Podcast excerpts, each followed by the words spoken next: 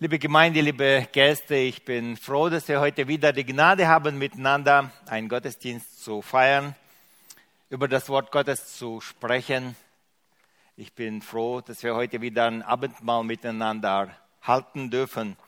Es ist eine Gnade. Wir befinden uns in einer Gnadenzeit. In der letzten Predigt habe ich über äh, die Zweifel des Johannes des Täufers gesprochen und über den Trost, den Jesus ihm ausgesprochen hatte.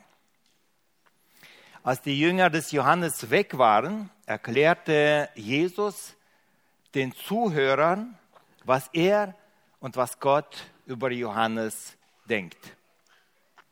Es war ähnlich wie bei Hiob. Hiob meinte in seinem großen Leid, dass Gott ihn verlassen hatte. Aber Gott war über Hiob sehr, sehr stolz. Die gleiche Situation war auch bei ähm, Johannes. Johannes zweifelte, Johannes verstand die Wege Gottes nicht. Aber Gott war sehr glücklich, zufrieden, stolz auf seinen treuen Diener. Ich lese den Text für die heutige Predigt aus dem Lukasevangelium, aus dem siebten Kapitel von Vers 24 bis 29. Als aber die Boten des Johannes fortgingen, fing Jesus an, zu dem Volk über Johannes zu reden. Was seid ihr hinausgegangen in die Wüste zu sehen? Wolltet ihr ein Rohr sehen, das vom Wind bewegt wird? Oder was seid ihr hinausgegangen zu sehen? Wolltet ihr einen Menschen sehen in weichen Kleidern? Seht, die herrliche Kleider tragen und üppig leben, die sind an den königlichen Höfen. Oder was seid ihr hinausgegangen zu sehen? Wolltet ihr einen Propheten sehen? Ja, ich sage euch, er ist ein Prophet. Er ist mehr als ein Prophet. Er ist, von dem geschrieben steht, Malachi 3, Vers 1. Sieh, ich sende meinen Boten vor dir her, der deinen Weg vor dir bereiten soll. Ich sage euch, dass unter denen, die von einer Frau geboren sind, keiner größer ist als Johannes. Der aber der kleinste im Reich Gottes, der ist größer als er. Und alles Volk das ihm hörte. Und die Zöllner gaben Gott Recht und ließen sich taufen mit der Taufe des Johannes. Zunächst erinnerte Jesus die, seine Zuhörer, die um ihn herum standen, an die Ereignisse der letzten Zeit in Judäa. Jesus sagt, noch vor kurzem pilgerte ganz Jerusalem und Judäa in die Wüste. Es muss doch einen wichtigen Grund gegeben haben, warum sie in die Wüste pilgerten. Und er stellt den Menschen die Frage und sagt, wolltet ihr die Natur beobachten? Wolltet ihr hören, wie ein Schilfrohr sich im Winde bewegt? Heute ist es in Naturschutzgebiete auszuweisen und zum Beispiel Vogelbeobachtungsstationen einzurichten. Nicht weit von uns hier bei Münsingen auf dem ehemaligen Truppenübungsgelände ist eine Vogelbeobachtungsstation. Da kann man sich in einem Häuschen verkriechen und durch Schlitze beobachten, wie die Vögel sich da bewegen, was sie da alles machen. Sagt er, seid ihr rausgegangen zu schauen, die Natur beobachten? In die Wüste? Nein, sagt er, es gab einen anderen Grund. Wolltet ihr vielleicht eine Modemesse besuchen in der Wüste? Eine prominente Person in weichen Kleidern sehen? Die Prinzessin Diana wurde bis zu ihrem Tod von der Presse verfolgt, gehasst und geliebt. Beides. Es war ein Klatsch, ein Tratsch, ständig war die Presse mit dabei und beobachtete jeden Schritt von ihr. Jesus sagt nein. Solche Menschen präsentieren sich in königlichen Palästen, in der Stadt, in Stadien, auf Berlinalen. Sagt er, wolltet ihr vielleicht einen Propheten sehen? Ja, sagt er, Johannes war ein Prophet. Ihr wisst selber, dass er ein Prophet war. Diese Diskussion, ob Johannes ein Prophet war, war im Volk eindeutig geklärt. Das Volk glaubte, dass Johannes ein Prophet ist. Die Führenden des Volkes, die waren oft skeptisch und sie lehnten auch den Johannes ab, denn seine Botschaft war sehr einmalig. Aber im Volk war Johannes unumstritten. Das Volk wusste, Johannes ist ein Prophet. Und Jesus bestätigt es und sagt, ja, Johannes ist ein Prophet gewesen. Die Predigten des Johannes waren über die Grenzen des Landes weit bekannt. Jerusalem und Judäa gingen in die Wüste, um Johannes zu hören und sich von ihm taufen zu lassen.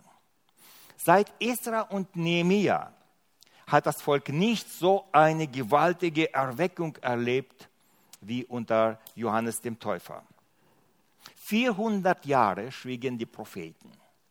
Und nun kam ein großer Prophet und rief Buße und Umkehr. Er bereitete das Volk für das Kommen des Messias. Johannes hatte als Prophet keine besonderen Prophetien für die Zukunft ausgesprochen. Johannes hatte auch keine Wunder getan, wie es die großen Propheten des Alten Testaments getan haben. Er hat keine Toten, Toten auferweckt. Er hat nicht ähm, dem, dem Mond oder den Sternen befohlen, der, der Sonne, dass sie stehen bleiben sollten. Er hat nicht äh, Feuer vom Himmel regnen lassen oder sonstiges der Mann in der Wüste, der Mann Gottes in der Wüste, was war an ihm so Besonderes? Zu einem, seine Geburt wurde durch einen Engel angekündigt. Ich lese einen Text aus dem Lukas-Evangelium, Kapitel 1, von Vers 13 bis 17. Aber der Engel sprach zu ihm, zu Johannes, äh, zu, Entschuldigung, zu Zacharias, dem Vater von Johannes, fürchte dich nicht, Zacharias denn dein Gebet ist erhört. Und deine Frau Elisabeth wird dir einen Sohn gebären und du sollst ihm den Namen Johannes geben. Und du wirst Freude und Wonne haben und viele werden sich über seine Geburt freuen. Denn er wird groß sein vor dem Herrn. Wein und starkes Getränk wird er nicht trinken und wird schon vom Mutterleib an erfüllt werden mit dem Heiligen Geist. Und er wird ihm äh, und er wird vor ihm hergehen im Geist, Entschuldigung, und er wird vom Volk Israel viele zu dem Herrn, ihrem Gott, bekehren. Und er wird vor ihm hergehen im Geist und in der Kraft des Elias, zu bekehren die Herzen der Väter zu den Kindern und die Ungehorsamen zu der Klugheit der Gerechten, zurichten dem Herrn ein Volk, das wohl vorbereitet ist. Sein Name sollte sein Johannes. Der Name bedeutet, Gott ist gnädig. Er hatte fromme und gottesfürchtige Eltern aus einem priesterlichen Geschlecht. Er war von Geburt auf vom Heiligen Geist erfüllt und geleitet. In Lukas 1, Vers 80 lesen wir, und das Kind aber wuchs und erstarkt, erstarkte im Geiste und war in der Eidöde Öde bis zum Tag seines Auftretens vor Israel. Der Heilige Geist begann in ihm zu wirken, wo er noch ein kleines Kind war und wirkte immer mehr und mehr in seinem Leben. Dann konnte er nur fromm sein, nicht wahr? Wenn der Heilige Geist schon von Geburt auf in ihm wirkt. Nicht unbedingt. Die Bibel berichtet uns auch von einem anderen Mann. Auch seine Geburt wurde durch einen Engel angekündigt. Noch bevor er geboren wurde, wurde ihm ein Auftrag, ein Lebensauftrag gegeben, eine Bestimmung. Er sollte das Volk Israel aus der Hand der Philister erretten. Nachzulesen in Richter 13, Vers 5. Auch er war ein Geweihter Gottes, in dem der Heilige Geist mächtig wirkte. Es war der Richter Simson. Also sehr viele Parallelen zu Johannes und das gleiche Wirken, der Heilige Geist war von Geburt auf in ihm und wirkte in, ihn, in ihm. Und doch lesen wir, dass das Ende dieses Mannes glücklich war. Er hatte andere Prioritäten, er lebte anders und sein Leben war nicht von einem Segen erfüllt. Gott hat einen Plan für uns, aber das ist kein Schicksal, sondern ein Angebot Gottes, ein Weg, auf den uns Gott einladet. Wenn Menschen Gott ablehnen und vor allem wenn Menschen ungehorsam sind, dann kann vieles Gutes, was Gott uns zugedacht hat, das kann in unserem Leben unverwirklicht bleiben. Als weiteres, was bei Johannes besonders war, Johannes liebte die Gemeinschaft mit Gott. Und hier sind wir schon viel näher einer wichtigen Eigenschaft. Johannes liebte die Gemeinschaft mit Gott. Schon früh suchte Johannes die Einsamkeit in der Wüste, um sich auf seinen Dienst vorzubereiten. Einsam in der Wüste. Ist das vielleicht eine gute Lebensweise für uns Christen? In der Christenheit gibt es eine Bewegung, das Mönchtum. Manche Christen meinen, wenn sie in die Wüste oder in die Berge gehen und sich dort verstecken, irgendwo in der Einöde, dass sie dann auch der Sünde und ihren sündigen Gedanken entflohen sind. Solche Rezepte funktionieren in der, in der, äh, in der Regel nicht. Die Sünde folgt den Menschen auch in die Wüste. Nicht das Leben in der Wüste war für Johannes so erbauend, sondern die Gemeinschaft mit Gott. Er, Johannes, suchte die Gemeinschaft mit Gott. Er liebte die Gemeinschaft mit Gott.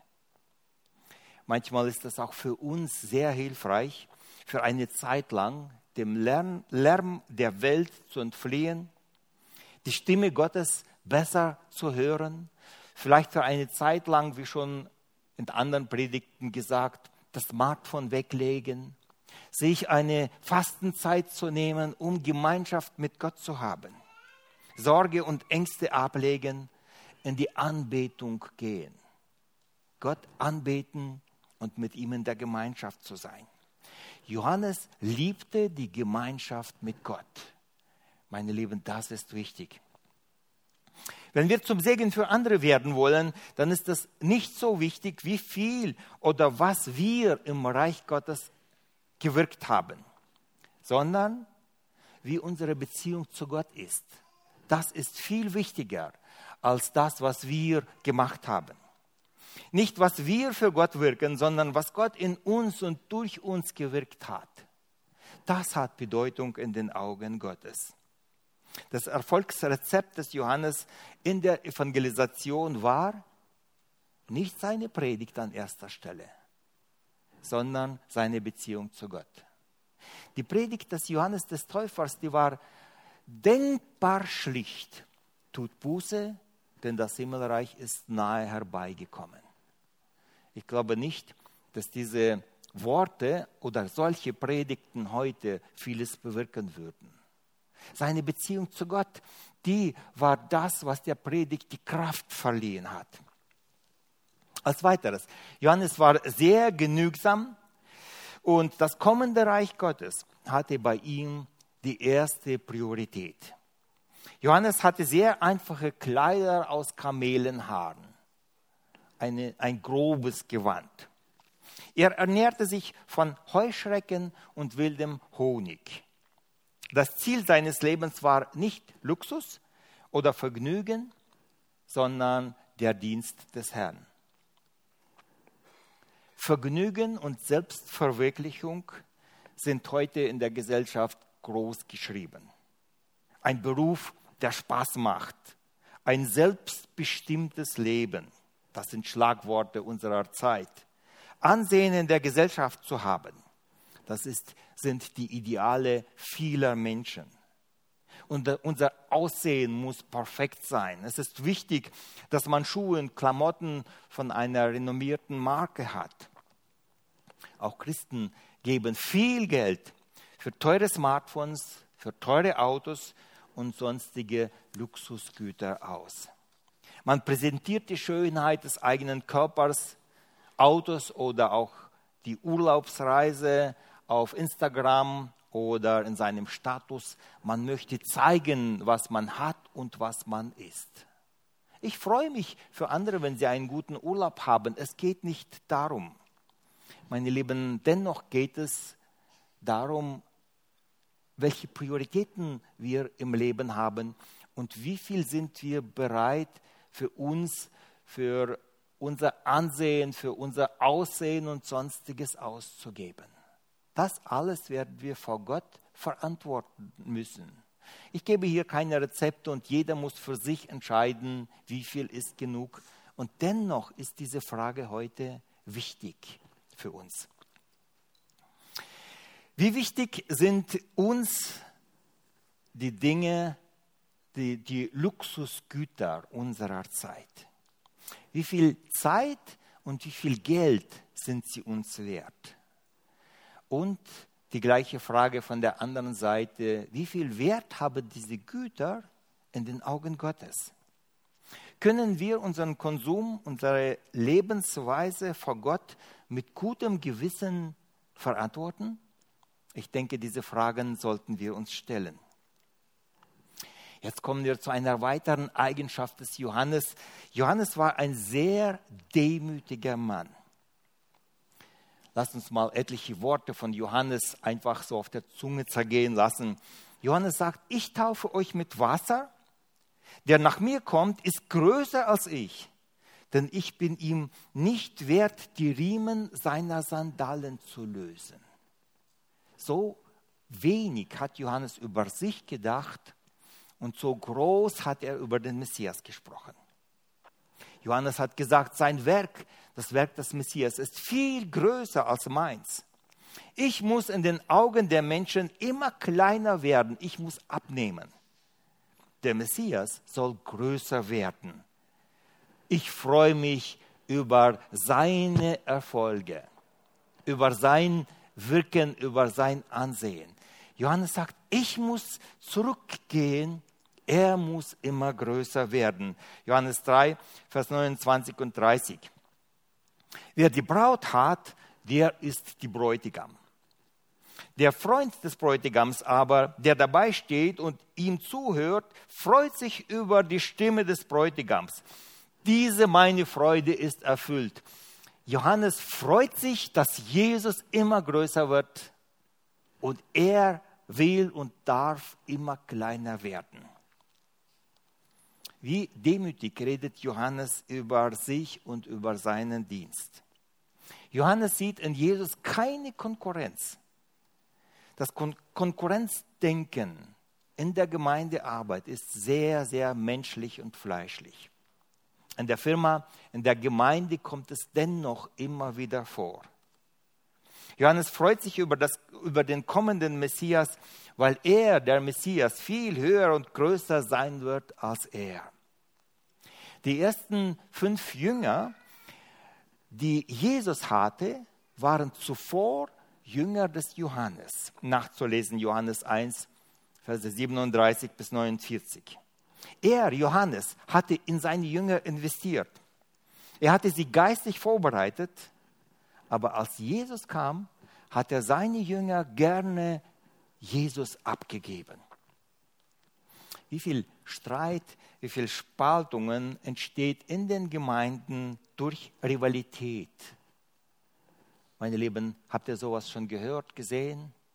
Doch, es kommt leider immer wieder vor, dass bei Christen, unter Christen Rivalität ist. Man möchte den ersten Platz haben, man möchte wichtiger sein, man möchte nicht abgeben, sondern man hält fest an der Bedeutung, an der Ehre und sonstigen Dingen. Die Bibel ähm, warnt vielfach vor Hochmut. 1. Petrus 5, Vers 5. Desgleichen, ihr Jüngern, ordnet euch den Ältesten unter. Alle aber miteinander haltet fest an der Demut.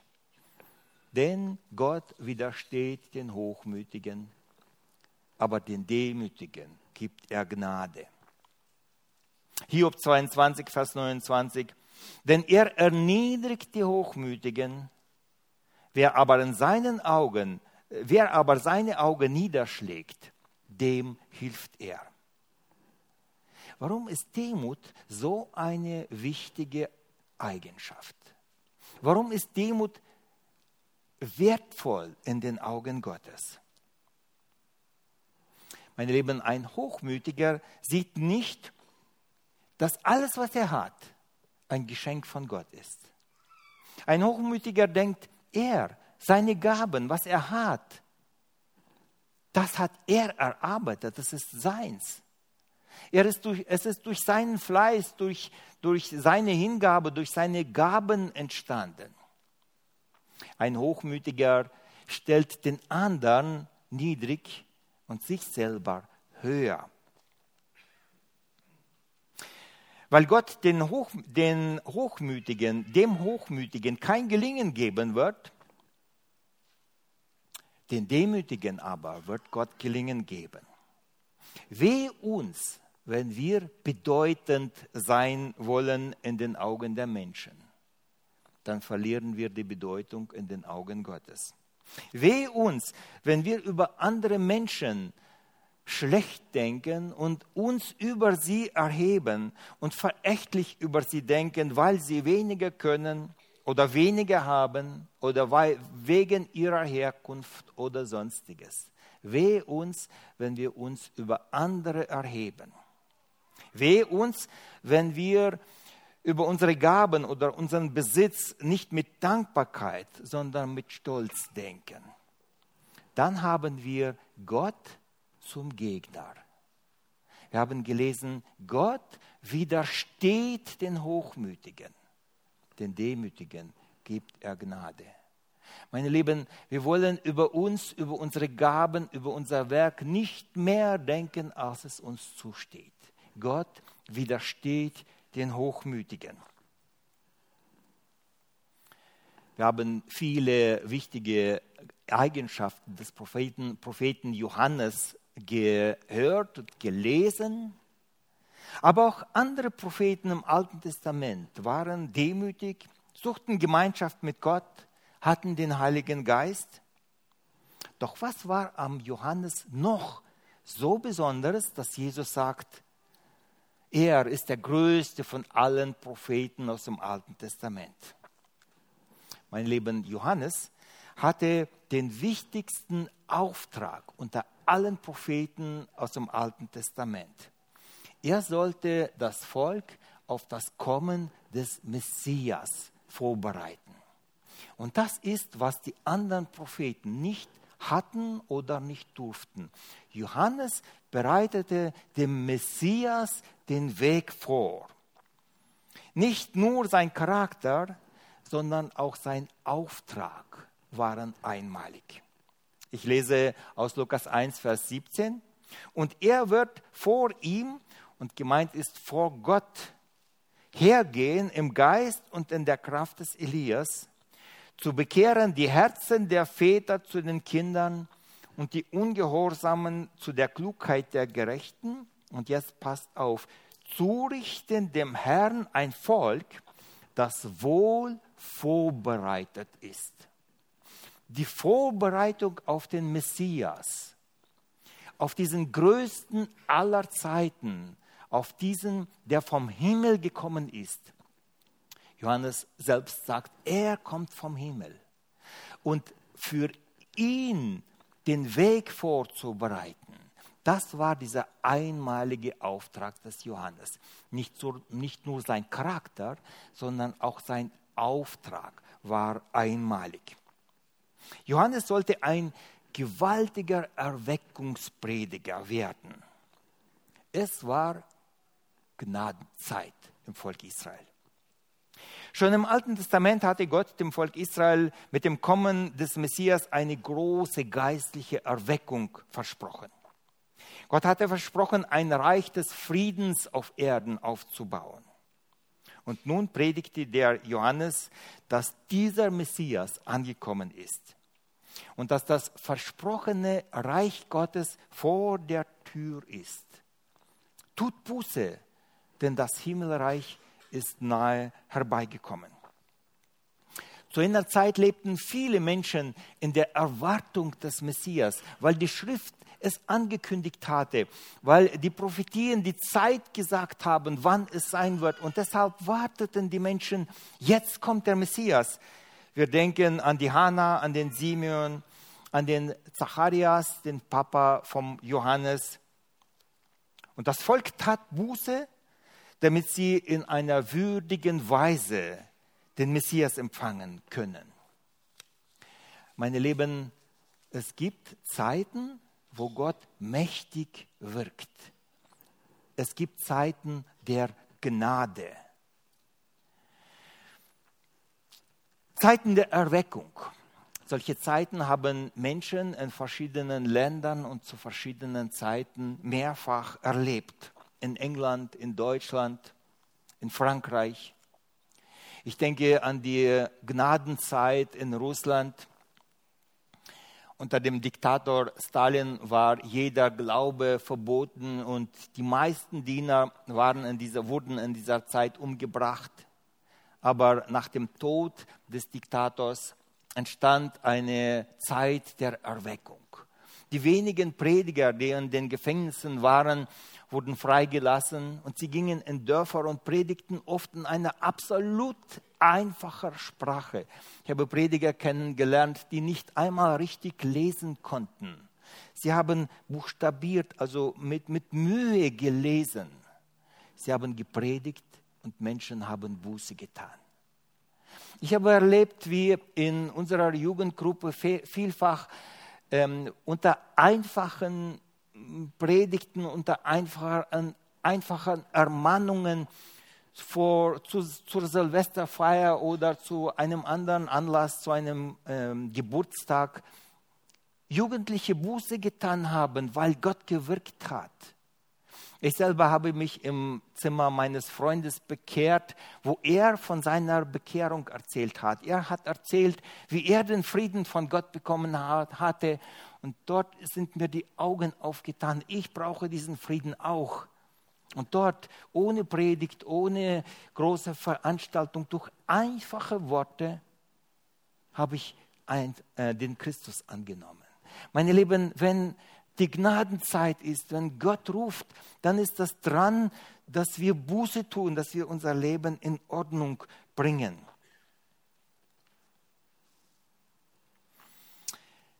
In diesen Zeiten ist das Reden Gottes laut und klar. Es ist eine ausgestreckte Hand Gottes. Die Predigt des Johannes des Täufers war sehr, sehr einfach und schlicht. Tut Buße, das Himmelreich ist herbeigekommen. Und dennoch, genau diese Worte hat jeder Mensch nötig. Genau diese Worte sind der Schlüssel zu einer Erneuerung des Herzens, zu einem neuen Leben. Tut Buße. Bekehret euch. Ohne Umkehr und ohne Buße kann keiner in das Reich Gottes kommen. Ohne Umkehr und ohne Buße gibt es keine Vergebung der Sünden. Auch die Pharisäer kamen zu Jesus, zu Johannes und sie wollten sich taufen lassen von ihm. Aber sie hatten keine Einsicht, dass sie vor Gott Sünder sind. Sie meinten, dass sie schon viel getan haben, sie fromm leben, äh, viel mehr als diese Sünder und Zöllner und sonstige, sonstige Menschen Sie sind gut genug für Gott. Das war ihre Denkweise. Johannes weist sie in seinen Predigten scharf zurück. Er sagt, ihr Schlangenbrut, wer hat euch eingeredet, dass ihr vom Gericht Gottes fliehen könnt, wenn ihr so mit so einem Herzen ohne Buße vor Gott kommt und meint, ihr könnt in das Himmelreich eingehen? Wenn ihr nicht umkehrt in euren Herzen, wenn ihr nicht Buße tun, tut, könnt ihr nicht in das Reich Gottes kommen. Es ist unmöglich. Meine Lieben, seid ihr bereit, Buße zu tun, eure Sünden zu bekennen, Sünden zu lassen? Oft wollen wir die Folgen der Sünde loswerden. Oft wollen wir die Strafe vermeiden, damit wir ja nicht die Strafe Gottes erleben. Und dennoch lieben wir in unserem Herzen die Sünde und wollen sie nicht loslassen.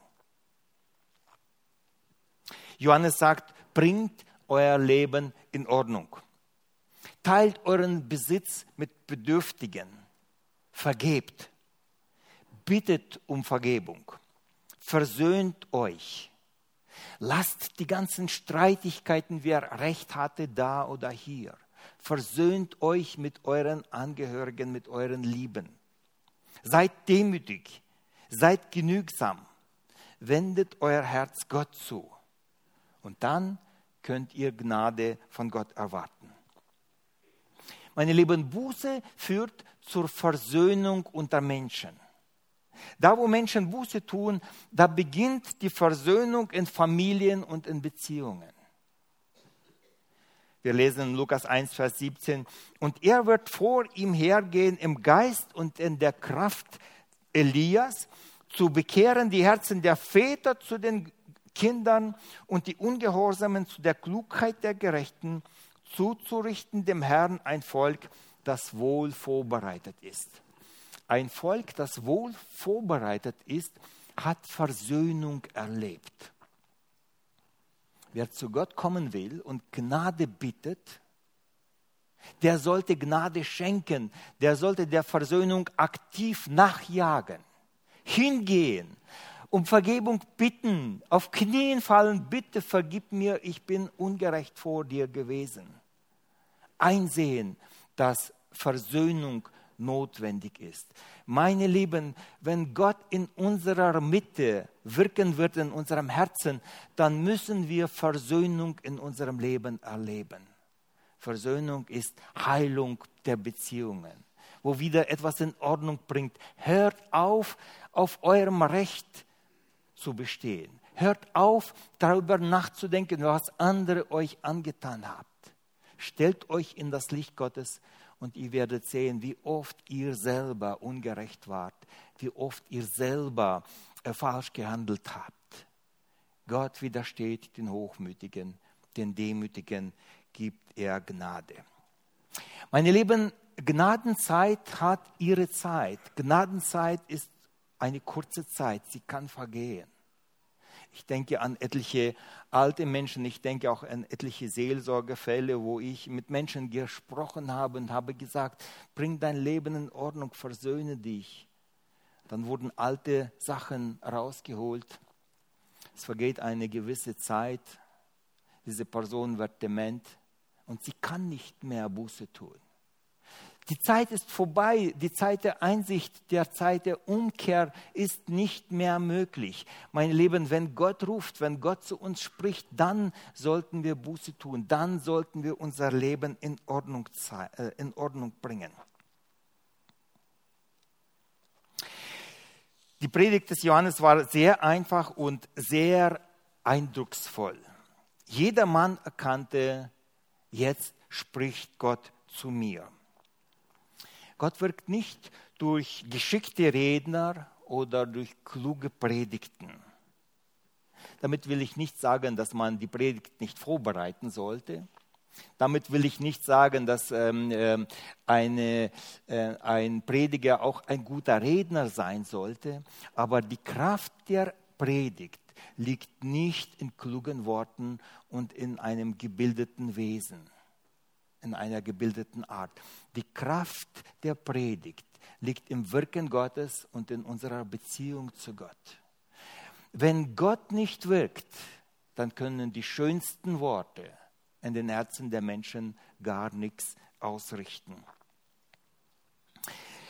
Die Menschen hörten dem Johannes zu und wer ihm, ähm, wer es angenommen hat, der hat sich vor Gott gedemütigt und der ließ sich ähm, mit der Taufe des Johannes taufen. Die Predigt des Johannes war gleichzeitig Frohbotschaft und Gericht oder Gerichtsandrohung zugleich. Zu einem war es eine Einladung zum Heil. Tut Buße, denn das Himmelreich ist nahe herbeigekommen. Und andererseits war die gleiche Predigt auch eine Androhung des Gerichts. Wer den Ruf zur Umkehr nicht annimmt, den, den erwartet das Gericht Gottes. Matthäus 3, Vers 12. Er hat seine Wurfschaufel in der Hand. Er wird seine Tenne fegen und seinen Weizen in die Scheune sammeln. Aber die Spreu wird er verbrennen mit unauslöschlichem Feuer. Die Axt liegt schon an der Wurzel. Ein jeder Baum, der nicht gute Frucht bringt, wird abgehauen. Meine Lieben, Johannes hat nicht nur die Gnade, er hat auch Gericht gepredigt. Die gleiche Botschaft predigte auch Jesus. Jesus hat gesagt, Johannes 12, Vers 46, äh, bis 48, ich bin in die Welt gekommen als ein Licht, damit, wer an mich glaubt, nicht in der Finsternis bleibe. Und wer meine Worte hört und bewahrt sie nicht, den werde ich nicht richten, denn ich bin nicht gekommen, dass ich die Welt richte, sondern dass ich die Welt rette. Wer mich verachtet und nimmt meine Worte nicht an, der hat schon seinen Richter. Das Wort, das ich geredet habe, wird ihn richten am jüngsten Tage. Also die Botschaft Jesu Christi war eine Einladung zum Heil eigentlich und gleichzeitig ein jeder, der diese Botschaft nicht annimmt, spricht sich selbst das Gericht. Er hat das Wort gehört und er hat die Gnade abgelehnt. Und er hat sich selbst das Gericht gesprochen. Die Axt liegt schon an der Wurzel. Ein jeder Baum, der nicht gute Frucht bringt, wird abgehauen und ins Feuer geworfen. Wenn Gott spricht, sollte man auf sein Rufen mit einem offenen Herzen antworten. Glaubst du, dass es ein Gericht Gottes geben wird? Mein Lieben, wirklich, glauben wir, dass es auch ein Gericht Gottes geben wird? Glaubst du, dass es eine Hölle geben wird? Oder glaubst du nur an den Himmel? Jedes Wort der Bibel ist wahr und jede Warnung in der Bibel ist ernst zu nehmen, auch über die Strafen. Mein Leben, das Wort Gottes sollten wir mit vollem Ernst nehmen. Johannes taufte die Menschen indem, dass er sie im Wasser äh, in die Tiefe führte und sie untertauchte. Wir lesen Johannes 3, Vers 23. Johannes aber taufte auch nahe in e Enon, nahe bei Salim, denn es war da viel Wasser und sie kamen und ließen sich taufen.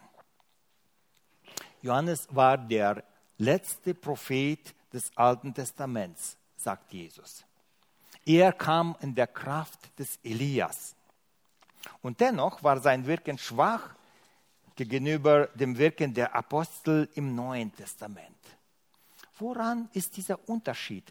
Warum war Johannes einerseits der größte der Propheten im Alten Testament und dennoch der kleinste in diesem neuen Reich Christi? Schaut, was Johannes selbst dazu sagt. Matthäus 3, Vers 11. Er sagt, ich taufe euch mit Wasser. Der aber nach mir kommt, der ist stärker als ich. Und ich bin nicht wert, ihm diese, die Schuhe zu tragen. Der wird euch mit dem Heiligen Geist und mit Feuer taufen. Und hier sehen wir den Unterschied. Ähm, Johannes sagt, ich kann euch nur mit Wasser taufen und zur Buße aufrufen. Aber den Heiligen Geist, die Taufe mit dem Heiligen Geist, die Taufe mit Feuer, das kann nur Jesus euch geben. Jesus war der, welcher nicht nur zur Buße aufgerufen hat, sondern auch die Vergebung der Sünden und den Heiligen Geist schenken kann. Johannes sagt, ich kann euch nur zur Buße aufrufen. Ein neues Leben kann ich euch nicht geben. Wie anders ist doch die Predigt des Apostel Petrus zu Pfingsten. Apostel Petrus, der erst, die erste Predigt zu Pfingsten und er sagt diese wunderbare Worte hier zu Pfingsten, zum Pfingstfest sehen wir diesen großen Unterschied zwischen dem Alten und dem Neuen Testament. Petrus sagt, Apostelgeschichte 2, 38, Petrus sprach zu ihnen, tut Buße, wie Johannes, und jeder von euch lasse sich taufen auf den Namen Christi zur Vergebung eurer Sünden. So werdet ihr empfangen die Gabe des Heiligen Geistes. Im Neuen Testament haben die Apostel eine ganz andere Vollmacht zu predigen. Sie predigen nicht nur Aufruf zur Buße, sie predigen Vergebung der Sünden und das Geschenk des Heiligen Geistes. Mein Lieben, dieses Geschenk des Heiligen Geistes, das ist das, was im Neuen Testament viel mehr ist. Der Heilige Geist kommt in das Herzen der Menschen. Er verändert die Herzen der Menschen. Er gibt ihnen ein neues Leben. Das einfache Volk gab Gott Recht und sie ließen sich taufen. Im Text erkennen wir nicht, von wem sie sich taufen ließen. Johannes war im Gefängnis. Haben die Jünger des Johannes weiter getauft? Durchaus denkbar. Haben die Jünger Jesu getauft? Das ist auch der Fall. Auch sie haben getauft mit der Taufe des Johannes. Auch sie predigten die gleiche Botschaft und tauften mit der gleichen Taufe bis Pfingsten. Es sind 2000 Jahre vergangen. Aber auch heute ruft der Geist Gottes, tut Buße. Denn ohne gründliche Buße kann keiner in das Reich Gottes eingehen. Bereinigt euer Leben, versöhnt euch, legt die Sünde ab, demütigt euch vor Gott. Ein stolzer Mensch hat bei Gott keine Gnade. Der Zuruf Gottes ist auch heute, wenn du in die Gnadentür, Gnadentür Gottes eingehen möchtest, dann nimm dieses Heil an. Wenn du dieses Heil, diese Gnadenzeit heute nicht annimmst, sprichst du dir selber ein Gericht Gottes aus. Dieser Messias hat für deine Sünden schon bezahlt. Er hat für uns alle am Kreuz schon bezahlt. Willst du dieses Gnadenangebot heute annehmen? Und außer diesem Messias, außer Jesus Christus, gibt es keinen anderen Gott, wie du deine, wo du deine Sünden loswerden kannst. Keinen anderen Weg, wie du zu Gott finden kannst. Nur dieser eine Weg. Wie schrecklich wird es im Gericht Gottes zu sein, die Bibel sagt, da im Gericht Gottes wird es Heulen und Zähneklappern sein. Menschen werden sehen, ich hatte die Chance, ich hatte Gnadenzeit und ich bin nicht drauf eingegangen. Ich habe vielleicht gedacht, ich habe noch Zeit, ich habe noch Möglichkeiten.